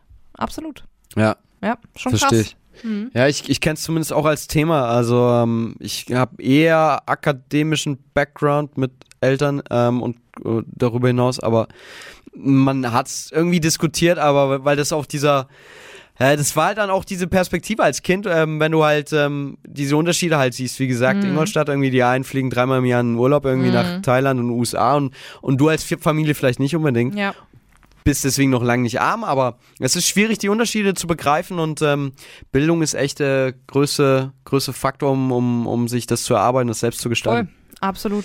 Wir haben ähm, gerade eben während unserem Gespräch auch noch eine Sprachnachricht bekommen, hat unser Max gerade in, in, der Regie darauf hingewiesen.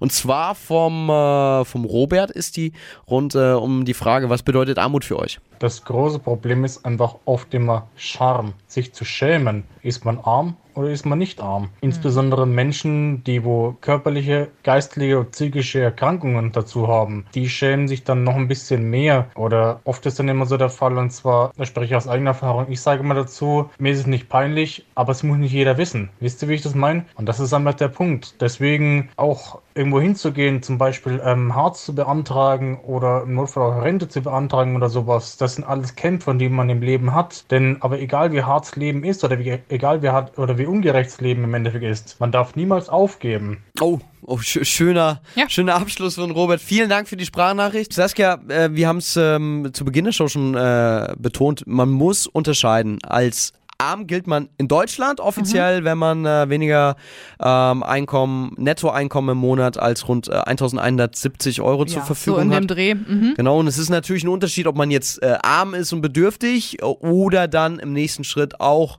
womöglich äh, wohnungslos und dann obdachlos. Klar, auch das ist ein Unterschied. Man kann auch arm sein mit Job, man kann arm sein ohne Job, man kann äh, staatliche Hilfe beziehen, man kann Aufstocker sein. Also da ist ja das äh, Spektrum auch sehr groß und ähm, vielleicht auch, weil wir später ja noch über das Thema Obdachlosigkeit äh, sprechen. Ähm, Obdachlosigkeit, Wohnungslosigkeit ist, ist tatsächlich ein Unterschied. Magst du den kurz erklären?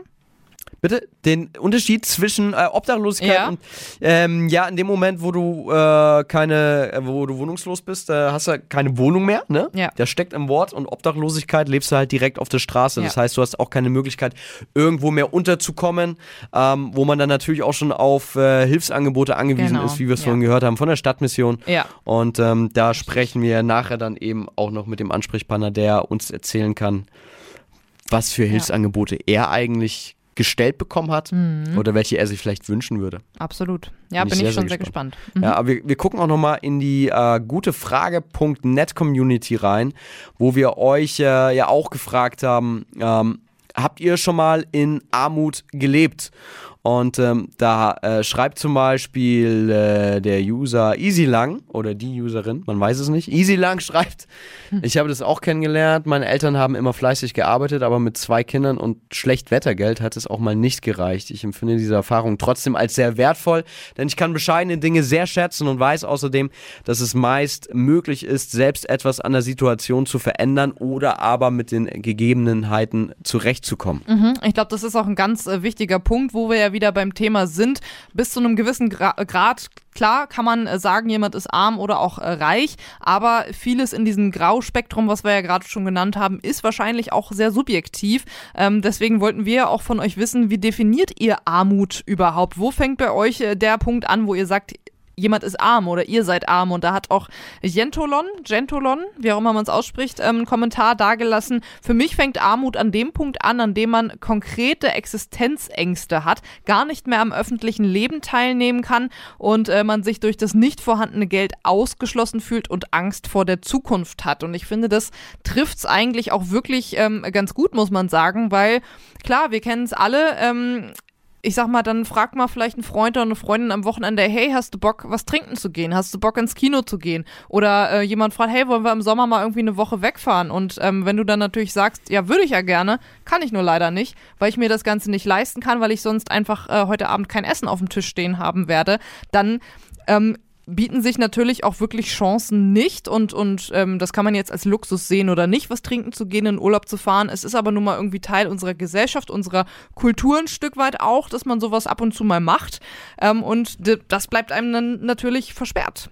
Das ist, das ist echt ein, ein wichtiger Punkt, ähm, dass es vielleicht gar nicht darum geht, ob man jetzt genug zum Leben hat, ähm, aber das ist, das ist, ne, man sagt ja gern zum Sterben äh, zum Leben zu wenig, zum Sterben zu viel. Ja, richtig. Ähm, was jetzt natürlich auch schon ein extremes Sprichwort ist, aber ja. es ist, Geld gibt einem da eine gewisse Freiheit. Absolut, absolut. Und ähm, wenn man immer zu allem Nein sagen muss, das ist auch der Grund, warum ich tatsächlich, weil wenn man auch über Lösungsansätze diskutieren will, mhm. was wir ja heute auch gerne mit euch machen können, ähm, wo ich für eine stärkere soziale Umverteilung bin, wenn es dann um Vermögensteuern, wenn es um Erbschaftssteuern mhm. geht.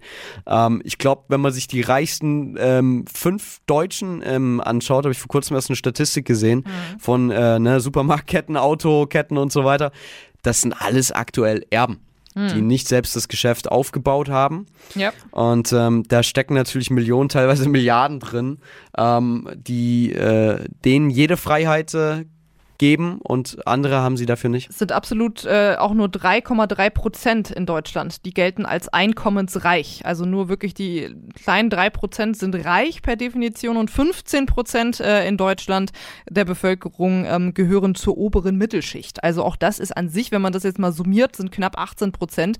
Der Rest gehört zur Mittelschicht oder zur Unterschicht. Das ist eigentlich erschreckend, oder? Also so um die 80 Prozent dann, ne? Ja, ja äh, und ich glaube, so ist es dann wahrscheinlich auch zu erklären, dass es, ähm, dass es so Angebote äh, wie, die, wie die Tafel mhm. braucht. Aber das werden wir ähm, auch gleich nachfragen dann bei, ähm, bei Robert Gattenlöhner, mit dem wir gleich sprechen von der äh, Tafel in Rot. Rund äh, 1170 Euro monatlich netto. Das ist die Grenze, unter der bist du dann äh, arm. Laut Definition. Ja. Haben wir hier bei Gute Frage ähm, heute schon erzählt. Saskia, äh, wir haben gerade eben äh, eine WhatsApp-Nachricht mhm. dazu bekommen, zu dieser Zahl.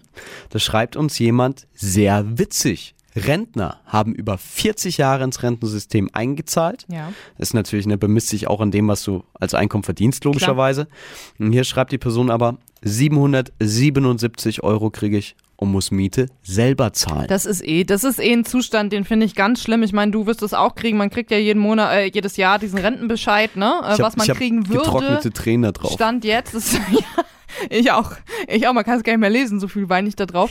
weil ich, ähm, also ich das einfach schockierend finde. Ich meine, klar, ich, ich bin erst 30. Ich habe logischerweise noch keine 40 Jahre hinter mir, aber. Es ähm, ist ja eine Prognose, was du drauf Es ist eine Prognose. Ja.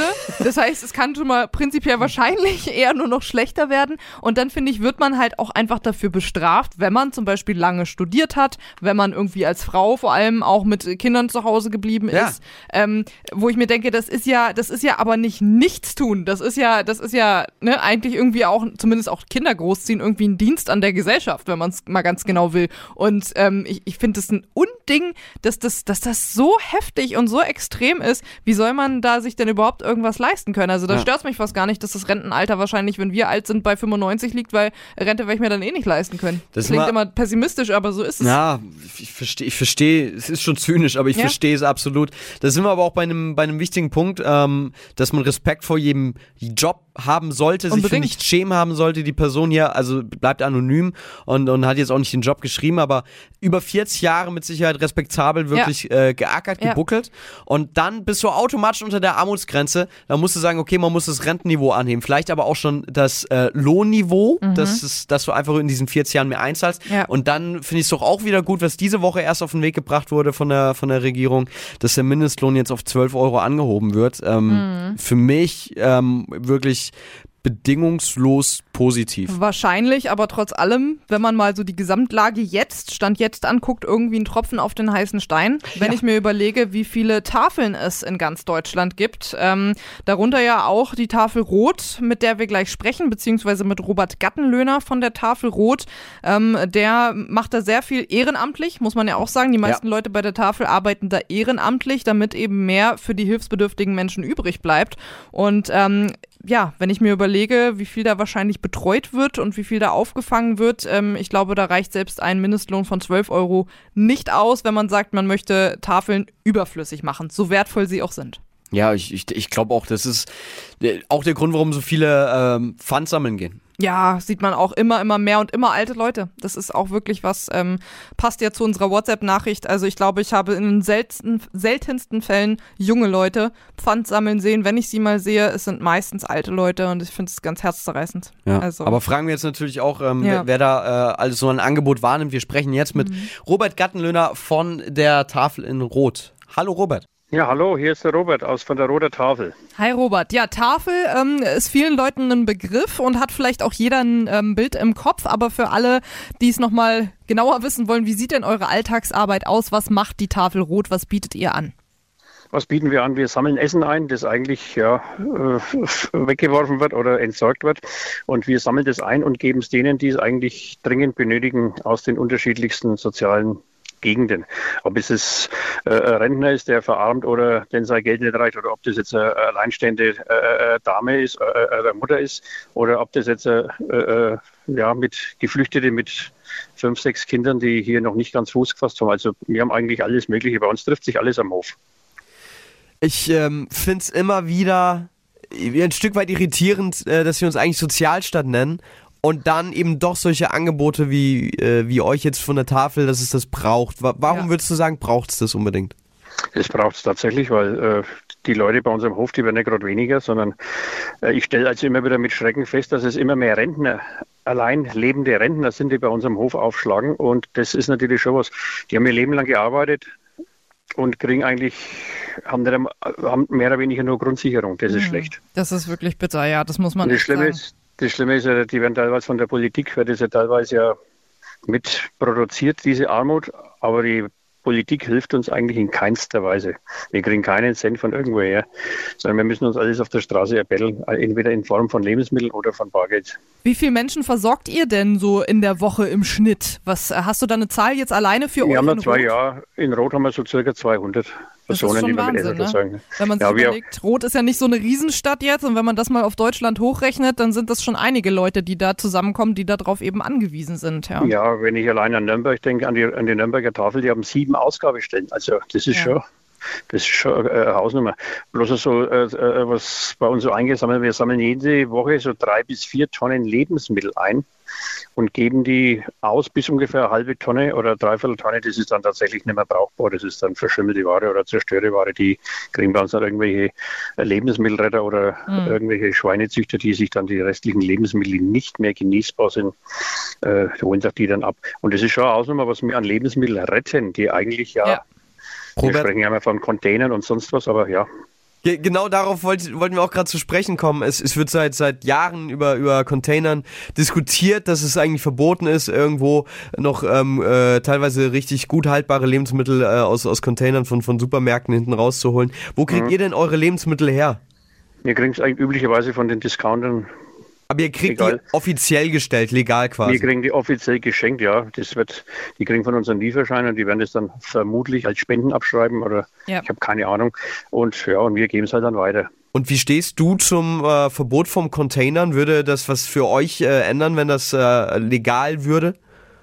Ich bin der Meinung, das Containern wäre eigentlich kein Problem für uns, weil es gibt da Haufen Menschen, die nicht zur Tafel gehen wollen aus Schamgefühl oder sonst was und die können dann anonym sich das Zeug aus den Container oder aus den Mülleimer rausholen, wenn sie das denn möchten. Mhm.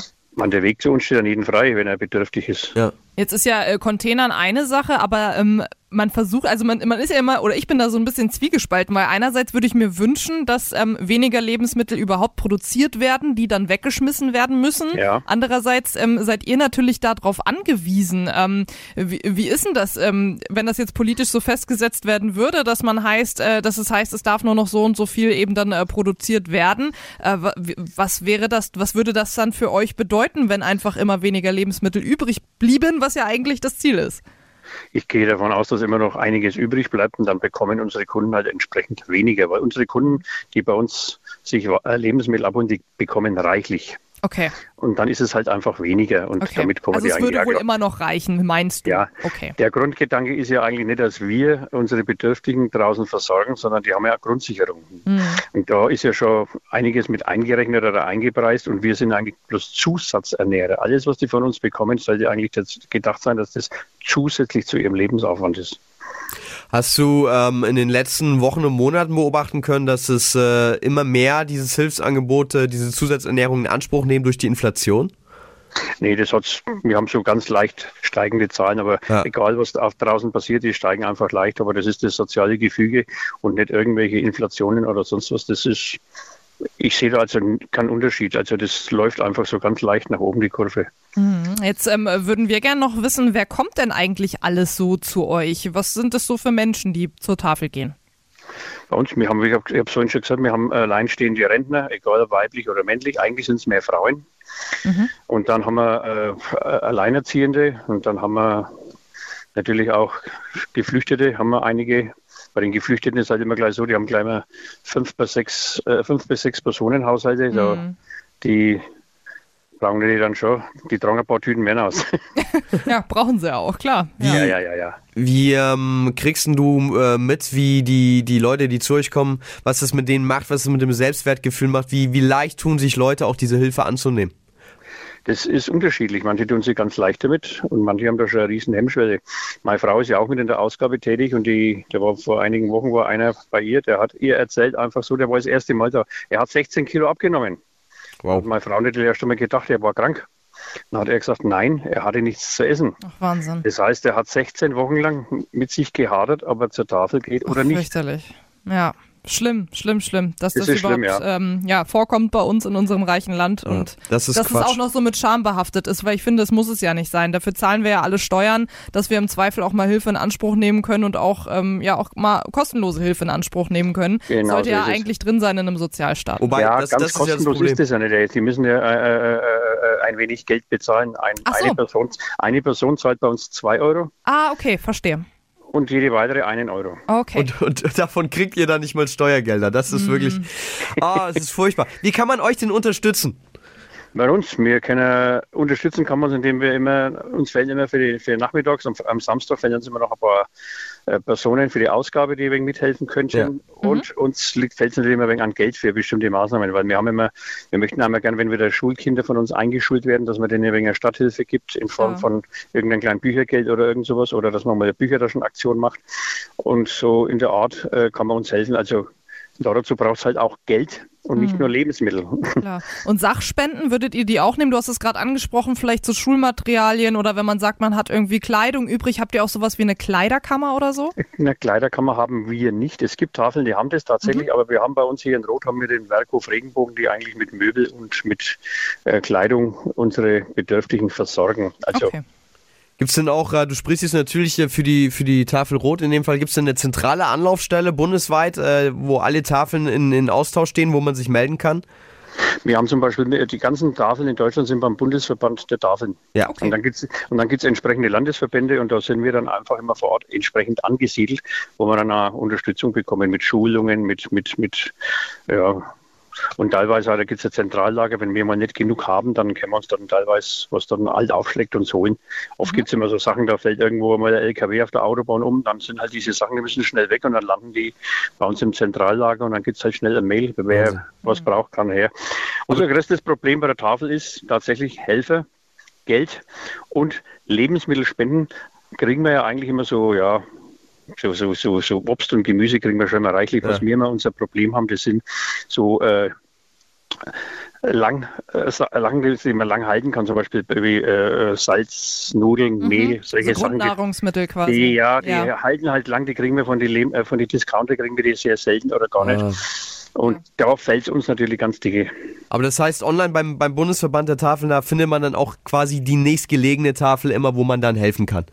Da kann man helfen, ja. Und wir helfen bei uns in der Region, im Landkreis, wir helfen uns natürlich auch gegenseitig aus. Wenn wir mal irgendwas zu viel haben, fragen wir bei den anderen Kollegen, braucht ihr was, ja. könnt ihr was haben? Weil die Lagerkapazitäten sind natürlich auch nicht immer die die größten, wo wir vor Ort haben. Logisch. Nee, kann man an der Stelle nur ähm, äh, die Leute äh, dazu ermutigen, äh, dass, dass man gern sich mal bei der lokalen Tafel meldet. Weil äh, wir packen das hier jetzt auch alles in unserem Podcast, dass man das dann schön deutschlandweit noch hören kann. Und deswegen an der Stelle äh, vielen, vielen Dank, äh, Robert, für das sehr, sehr interessante Interview. Ja, gerne. Ja, weiterhin gerne. viel Erfolg und auch wirklich an dieser Stelle nochmal, ich glaube, das spreche ich für uns alle. Vielen Dank für euer Engagement. Alles klar, ich danke euch. Tschüss. Mach's gut, tschüss. Ciao. Saskia, mhm. ähm, ich muss gestehen jetzt, äh, nachdem wir sowohl mit der Stadtmission Berlin gesprochen haben, als auch mit der Tafel Rot, ich denke dann auch mal so ein bisschen, Mensch, ich mache zu wenig. Ja, geht mir, so. geht mir ganz genauso. Vor allem, ich habe ähm, echt auch immer, ich sag mal, tägliche Mahnmale vor der Haustür, weil genau gegenüber von mir ist äh, ein äh, Second-Hand-Laden, der mhm. extra für äh, hilfsbedürftige Menschen ist, wo sie günstig Kleidung bekommen. Und direkt bei mir um die Wohnung ums Eck ist die Tafel, an der gehe ich auch ständig vorbei. Das heißt, ich habe nicht mal die Ausrede, ja, ich muss da irgendwie so weit hinfahren. Also ich ich werde es ja. in Angriff nehmen und ich äh, halte euch auf dem Laufenden, aber das nehme ich mir jetzt ganz, ganz fest vor ja, mich dazu engagieren. Ich will jetzt keine falschen Versprechungen. Zeit genug habe ich auf jeden Fall. Aber was man sagen muss, ist auch die kleinste Hilfe. Äh, alles hilft. Ähm, jeder Euro ja. im Zweifel, wenn man keine Zeit hat und, ja. und, auch keine Lust hat.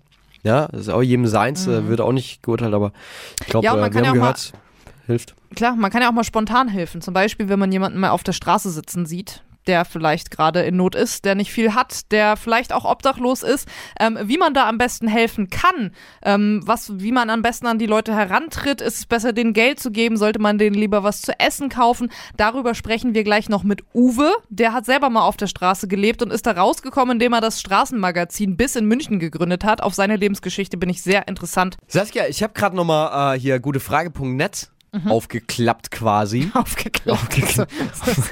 auf dem Laptop. So eine Papyrusrolle oder? Auf dem Laptop. Okay. Nee, dann hätte ich aufgerollt Stimmt. gesagt. Ne? Ja. Ich muss mhm. schon, da steckt der Teufel im Detail. Ja. So, auf jeden Fall, bevor wir ähm, gleich mit Uwe quatschen, ähm, habe ich nämlich gedacht, wir gucken noch mal in die Umfrage. Wir haben eine Umfrage auf gutefrage.net gestartet. Habt ihr Obdachlosen schon mal geholfen? Und wenn mhm. ja, wie? Und er sagt, ähm, glücklicherweise rund die Hälfte. Ja, durch Geldspenden. Ja. Und dann äh, teilt sich hier, die andere Hälfte teilt sich eigentlich ähm, auf in durch persönliches Engagement, durch Sachspenden oder äh, ganz anders. Mhm. Aber ähm, wohl alle, die hier mitgemacht haben, haben auch schon mal geholfen. Wie schaut es bei dir aus? Ähm, wie, wie handhabst du das so, wenn du äh, an obdachlosen Menschen vorbeigehst oder wohnungslosen Menschen? Äh, hast du da schon mal was gemacht? Ich überlege gerade, ich bin eher so der Typ, der mit Vereinen dann irgendwie schaut, okay. dass er sich. Weil da weißt du, dass es an, an gute Leute rankommt. Ja. Wenn ich an Obdachlosen vorbeigehe, muss ich gestehen, meistens gebe ich nichts. Sag ja. ich ganz ehrlich. Ähm, weil man aber auch oft den Eindruck oder ich den Eindruck kriege und mir denke, okay, das ist doch jetzt eine von dieser organisierten Bande, die. Mm, ja, klar, es kommt ja, immer ein bisschen drauf an. Schwierig also, zu unterscheiden. In meiner alten Heimat ähm, äh, habe ich äh, gearbeitet in einer, in einer großen äh, Drogerie. Und vor dieser Drogerie äh, hat immer ein Obdachloser gesessen zusammen mit seinem Hund. Und ja. der hat da jeden Tag gesessen. Und das war ein ganz äh, höflicher Mensch, der hat Leute halt gefragt nach Geld und wenn sie äh, gesagt haben, nee, sorry oder gar nichts gesagt haben, hat er ihnen trotzdem einen schönen Tag gewünscht und ist, äh, ne, war immer nett, immer freundlich. Ähm, und weil ich halt da immer jeden Tag an dem vorbei musste, direkt nebenan war ein Supermarkt und ähm, da habe ich das dann oft einfach so gemacht, dass äh, ich ihm was aus dem Supermarkt mitgebracht habe. Also mal ein Obst oder auch Tierfutter. Das äh, finde ich, sieht man ja nun auch wirklich oft. Wohnungslose Menschen mit, mit Tieren, mit Haustieren, die dann auf der Straße sitzen sitzen meistens Hunde und äh, die können, denke ich mir, immer am wenigsten dafür. Und äh, da lasse ich dann gern mal eine Dose Hundefutter zum Beispiel auch springen. Oder natürlich auch für den Menschen ähm, einfach mal ein Heißgetränk eine Banane, ein Apfel, ein Brötchen, smart, ja. eine Breze. Auch nicht bei jedem, ist ganz klar, man kann nicht jedem ja. Menschen immer helfen, aber der, dadurch, dass er irgendwie so jeden Tag vor meiner Nase saß und der hat sich da sehr drüber gefreut und war sehr dankbar, ähm, war auch dankbar, glaube ich, wahrgenommen zu werden. Und ähm, ich finde, das ähm, gibt einem auch irgendwie doch irgendwie ein gutes Gefühl. Das klingt ja, ein bisschen man fühlt doof, sich aber, besser. Nee, gar nicht. Äh, ja, ist ja auch nicht schlimm, Man macht es ja auch nicht für sich, sondern. Ja, man ne? darf sich danach auch in Anführungszeichen geil fühlen. Sagen wir einfach mal, wie ja, es ist. geil jetzt nicht, aber. Na, ja, aber, aber man halt denkt, ey, ich habe die Welt einem Müh, besseren Platz ja, gemacht. Und zumindest das ist ja auch wertvoll. Demjenigen jetzt mal kurz einen vollen Magen geschenkt. Ja, das muss, das muss man nicht kleinreden. Ja. Kann, kann, man, kann man sich auch mal auf die, stolz auf die Brust klopfen. Mhm. Macht auch übrigens Sarah Schweiz in der gutefrage.net Community. Mhm. Also heißt Sarah Schweiz der Account. Ähm, sie sagt, ähm, äh, fast jeden Tag hilft sie Obdachlosen. Auf meinem Arbeitsweg sind immer die hm. gleichen drei Personen. Ja, ähnlich wie bei mir. Hm. Zwei davon, denen kaufe ich im Laden was zu essen und was zu trinken. Die begleiten mich dann meistens, wenn sie mich sehen. Sie suchen aus, ich bezahle. Oh, das ist aber schön. Ja, geht meistens zusammen kaufen, shoppen. meistens kaufen die Brot, etwas Wurst. Einer davon kauft immer noch einen halben Liter Milch, der andere ein Bierchen. In Klammern soll er, sei ihm gegönnt. Ja, und da scheiden sich dann die Geister, ne? Weil der Fuchssprung äh, schreibt auf gutefrage.net, ähm, er ist mal in Berlin mit der Bahn gefahren, es kam ein Bettler durch und er hat sich gedacht, komm, ich habe einen Schein, wie groß der war, weiß ich jetzt nicht, äh, mhm. hat er geschrieben in der Hosentasche, hat ihm äh, dem Menschen gegeben und der ist direkt ausgestiegen und zum nächsten Kiosk sich einen Schnaps äh, geholt und da sagt er, äh, seit diesem Erlebnis habe ich nie wieder auch nur dran gedacht, einem Bettler etwas zu geben, weil natürlich immer viele Leute das anders sehen als dann die Sarah, die dann sagt, naja, mein Gott, dann soll er halt sein Bier trinken, mir doch egal. Viele Leute sagen, nee, also wenn die das für Alkohol und Drogen ausgeben, dann ähm, will ich das halt nicht und das finde ich ist äh, schwierig, weil ähm, wir haben es ja vorhin auch schon äh, gehört von äh, der Stadtmission Berlin, von der Barbara, ja. die ja auch gesagt hat, naja, es ist ja nicht so, dass die Leute sich denken, geil, hol mir jetzt ein Bier und mach eine kleine Party, sondern die Leute sind halt krank. Sie Krankheit. sind suchtkrank. Ja, ja. Es ist eine anerkannte Krankheit und ähm, sie werden, werden diese Krankheit nicht los, indem du sagst, äh, ich kaufe ihnen jetzt dieses Bier nicht. Im Zweifel kann man es natürlich auch so sehen, wenn sie dieses Bier jetzt nicht kaufen müssen, haben sie vielleicht Geld, um sich mal wieder eine vernünftige Mahlzeit zu kaufen. Ne? Also das ist ein zweischneidiges ja. Schwert und ich finde es auch schwierig zu sagen, weil er jetzt dieses eine Erlebnis hatte, gibt er nie wieder irgendjemandem was, weil da tut man die Leute dann, glaube ich, auch schon alle ganz schön dolle eine Schublade, was ich auch, ich persönlich nicht so ähm, fair finde. Ich kann es aber natürlich verstehen irgendwie. Ja, also ich, ich, du kannst es ja, du kannst ja umgehen, wenn man es so clever macht wie, wie Sarah ja. und wie du. Ja. Die sagen ja, ich kaufe von vornherein, ich gebe kein Geld, sondern ich kaufe von vornherein irgendwie mhm. was, ähm, womit man äh, mehr hoffentlich anfangen kann als mit Alkohol. Mhm. Ähm, wofür ich dann irgendwie auch zu, zu faul bin. Also wenn, dann gebe ich tatsächlich Geld. Mhm. Ähm, ich verstehe aber auch einen Gedanken bei, bei Fuchssprung. Ähm, ich habe einen guten Freund, der äh, schon lange in Berlin lebt und äh, der hat am Anfang häufiger gegeben mhm. und hat dann aber irgendwann gesagt, in Berlin sind es einfach viel, ne? so viel. An ja. jeder U-Bahn oder S-Bahn, wo du aussteigst, siehst du einfach fünf im Schlafsack liegen. Ja. Und dann kannst du, also er hat dann irgendwann angefangen, es komplett auszuplanen, weil er gesagt hat, wenn ich, wenn ich immer gebe, dann, dann werde ich wirklich den ganzen Tag nicht mehr fertig. Mich trägst durch den ganzen Tag das Gefühl und er, er wie so Scheuklappen, glaube ich, mm. blendet er es aus mm. und ich kann ihm da keinen Vorwurf machen. Das, das ist halt das echt schwierig. Habe ich auch schon von vielen Leuten gehört, die im Ausland unterwegs sind. Eine ehemalige Schulfreundin von mir, die ist äh, viel in Südafrika. Ähm, mm. Und äh, da sagt sie halt auch am Anfang, hat sie sich da irgendwie total verpflichtet gefühlt, jedem Kind irgendeine Süßigkeit zu kaufen ja. und alles Mögliche. Und sie meinte, du, und es klingt immer doof, aber so ist es, du kannst nicht alle retten. Das ist in jederlei Hinsicht so, das ist in Sachen Tierwohl so, das ist mit Menschen so, das ist, ähm, da, da nimmt man sich ein bisschen zu viel vor. Das ist einfach so. Auch geil, wie schnell das bei uns gekippt ist. Wir erst so, ja, man darf auch mal stolz sein, wenn man Leuten hilft und direkt darf danach. Man? Ja, aber man muss auch nicht über, man kann nicht Nee, aber retten. man darf kein schlechtes Gewissen haben, wenn man nicht jedem was gibt. Das ist ich, der ich Punkt. Glaub, ja, also das ist die ja Balance. Es ne? stimmt, genau. So. Es geht um die Balance. Ja. Wie, wie so häufig ist es die goldene Mitte. Ja drei Euro ins Phrasenschwein und ähm, gleich sprechen wir mit einem, der es äh, aus erster Hand kennt, die ganzen Probleme mhm. mit Uwe, ähm, der selbst schon auf der Straße leben musste und äh, der ähm, die, die äh, Obdachlosenzeitschrift BIS mit betreut, die übrigens nicht nur in München, da ist mir dann wieder eingefallen. Ich habe ja selbst auch eine Zeit lang in, in München und auch in Ingolstadt mhm. gelebt und ähm, die gibt es auch in Ingolstadt, die gibt es, die, die ist schon okay. eine überregionale Berühmtheit, diese, okay. diese Zeitung quasi. Äh, deswegen bin ich sehr gespannt auf das äh, Gespräch ja, gleich hier mit ihm bei Gute Frage. Deine Talkshow. Arm sein, das heißt ja für die einen am Monatsende nochmal schnell das Pfand wegbringen, um sich den nächsten und letzten Einkauf für den Monat nochmal leisten zu können. Wieder andere fühlen sich schon arm, wenn sie keinen Urlaub machen können. Und die Ärmsten der Armen, die landen, wenn es ganz, ganz schlecht läuft, auf der Straße. Wir sprechen jetzt mit äh, Uwe Hinsche, der hat selbst mal auf der Straße gelebt und den Weg zurück in ein geregeltes Leben äh, durch die Straßenzeitung BIS gefunden, die er auch selbst in München mitbegründet hat. Hi Uwe. Hi, grüß dich. Hi Uwe, schön, dass du äh, dir die Zeit nimmst, äh, dass das klappt, da freuen wir uns sehr. Magst du vielleicht selbst erstmal erklären, was ähm, macht ihr bei BIS? Äh, ich höre sie sehr schlecht. Äh, ich meinte, was ihr bei BIS macht, ob du das selbst erstmal erklären möchtest. Was wir bei BIS machen, wir tun in dem Moment ja Menschen, die obdachlos sind oder arm sind, ja, in dem Moment eine Möglichkeit zu äh, geben, damit sie in dem Moment ja eigenes Geld verdienen und damit äh, dadurch eine Chance haben, wieder in ein normales Leben zu kommen. Wie bist du dazu gekommen, zu der Arbeit bei BIS?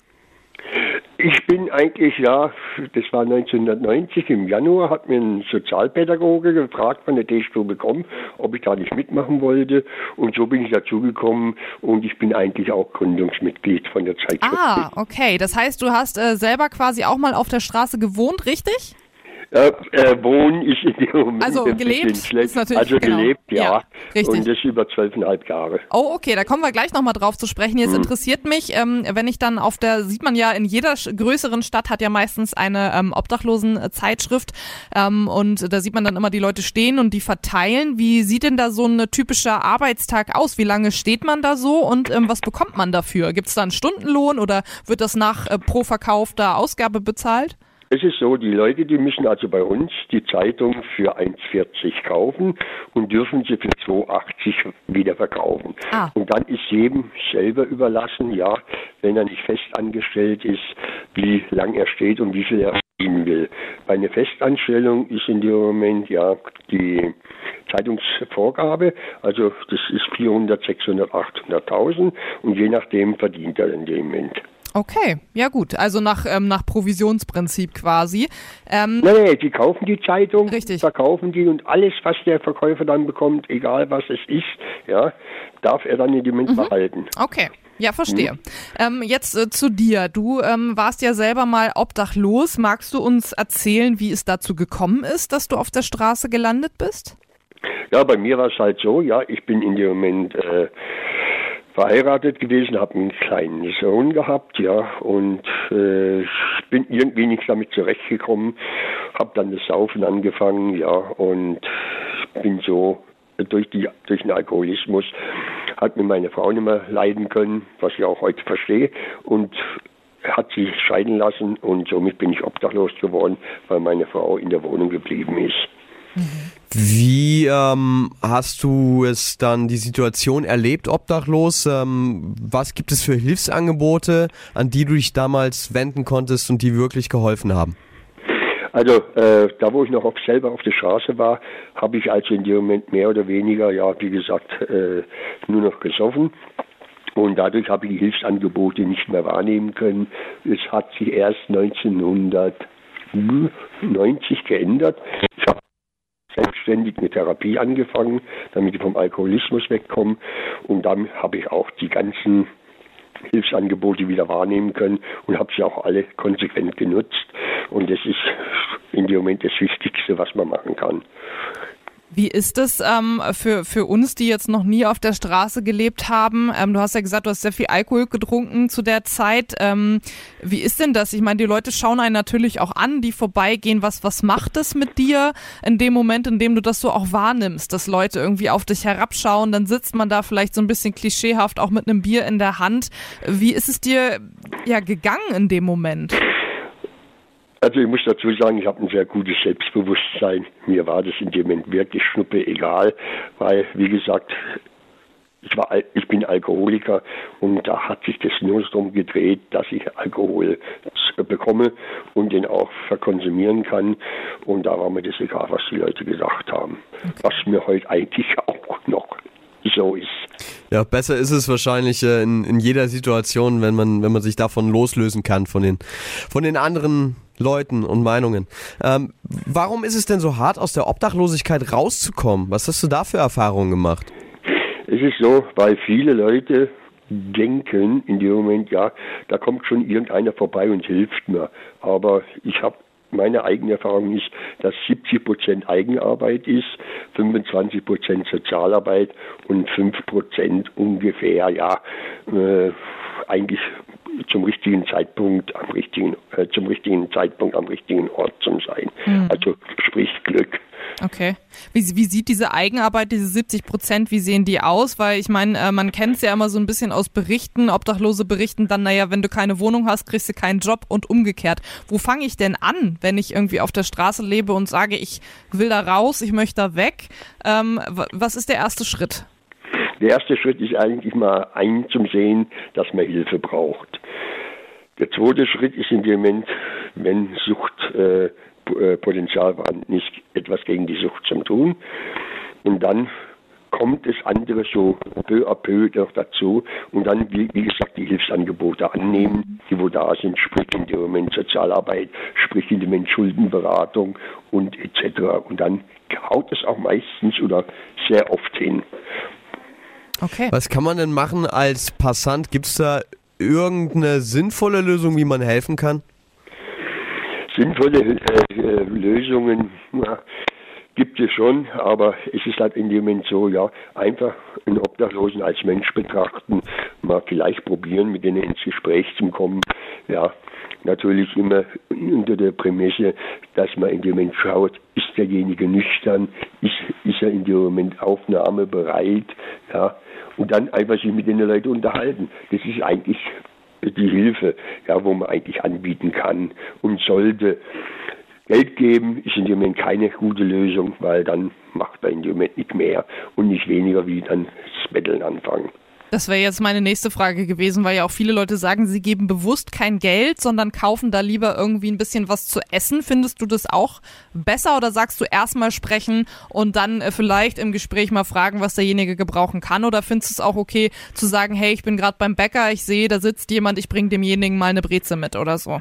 Ja, das ist halt in dem Moment so, dann kann es ja in dem Moment sein, ja dass man in dem Moment, wenn man sich umdreht, dass man plötzlich die Brezen im Kreuz drin hat. Mhm. Weil manche sind halt einfach nur auf Geld aus. Mhm. Man sollte in dem Moment erstmal das Gespräch suchen und dann auch unvoreingenommen, ja, das Gespräch suchen und dann in dem Moment danach fragen, was braucht er, wenn er Hunger hat, dann zum Bäcker gehen oder zum Metzger gehen, Leberkäse kaufen oder sowas. Das wäre dann in dem Moment die ideale Lösung. Okay. Was bringen äh, jetzt äh, Obdachlosenzeitungen wie, wie BIS und, und wie kann man euch unterstützen? Die Obdachlosenzeitung, einfach die Zeitung kaufen von den Verkäufern. Genau. Das ist so das banal, ist, ne? Aber ja, ja klar. Gut. Ja, cool. ja, Uwe, vielen, vielen Dank für das äh, Interview. War sehr interessant, da mal einen Einblick ähm, zu bekommen und ähm, ja, ändert bestimmt auch ein bisschen den Blick, jetzt wo man deine Geschichte gehört hat, auch mal so ein bisschen äh, den, den, den Mensch dahinter zu sehen und auch zu wissen, wie verhalte ich mich am besten, äh, wenn ich mal wieder jemanden sehe irgendwo, äh, dass ich auch weiß, wie ich da helfen kann. Vielen, vielen Dank für den Einblick ja. und äh, wir wünschen weiterhin viel Erfolg und alles Gute für dich und bis. Jo, ich bedanke mich. Dankeschön. Mach es gut. Ciao.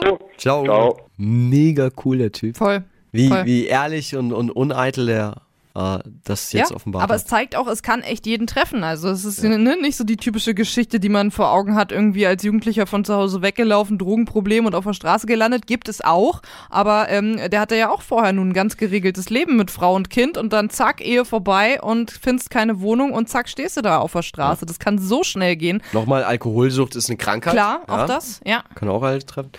Du hast vorhin ja die, die Statistik angesprochen, ich fand die äh, erschlagend fast. Äh, mehr als 400.000 Menschen hatten ähm, im vergangenen Jahr in Deutschland mhm. keine eigene Wohnung. Absolut. Und ähm, äh, dann obdachlos, richtig auf der Straße, ähm, waren äh, 2020 45.000. Und das sind Schätzungen, das muss man mal dazu ja. sagen. Also es gab Zählungen in den letzten Jahren, wo man immer mal wieder versucht hat herauszufinden, wie viele Leute leben eigentlich wirklich auf der Straße. Zu diesen Zählungen musst du natürlich aber auch aktiv hingehen und wir haben es ja eben schon von Uwe und auch von der Tafel gehört, da ist immer viel Scham dabei. Das heißt, die Dunkelziffer könnte noch deutlich höher liegen als das. Ja, ja, mit Sicherheit, da verstecken sich ja. dann welche bei der Zählung und weiß ja. nicht was.